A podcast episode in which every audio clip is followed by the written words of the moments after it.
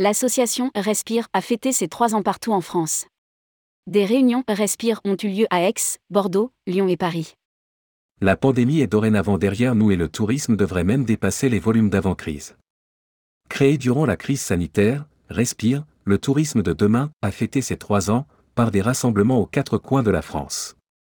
Rédigé par Jean Dalouse le lundi 22 mai 2023.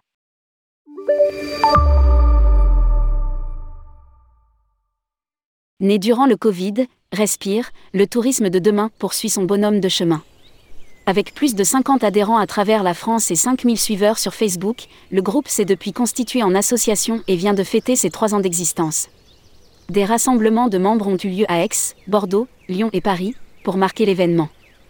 Nous voudrions rebaptiser l'association en collectif du tourisme de demain bien insister sur cette dimension de réseautage, dans la mesure où depuis le début, la particularité de Respire est de réunir des personnes d'horizons très différents qui n'ont pas vocation à se croiser ailleurs que dans Respire.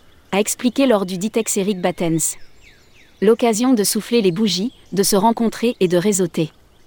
Les membres ont pu échanger sur l'actualité du tourisme, partager les expériences, discuter des métiers respectifs et faire la fête.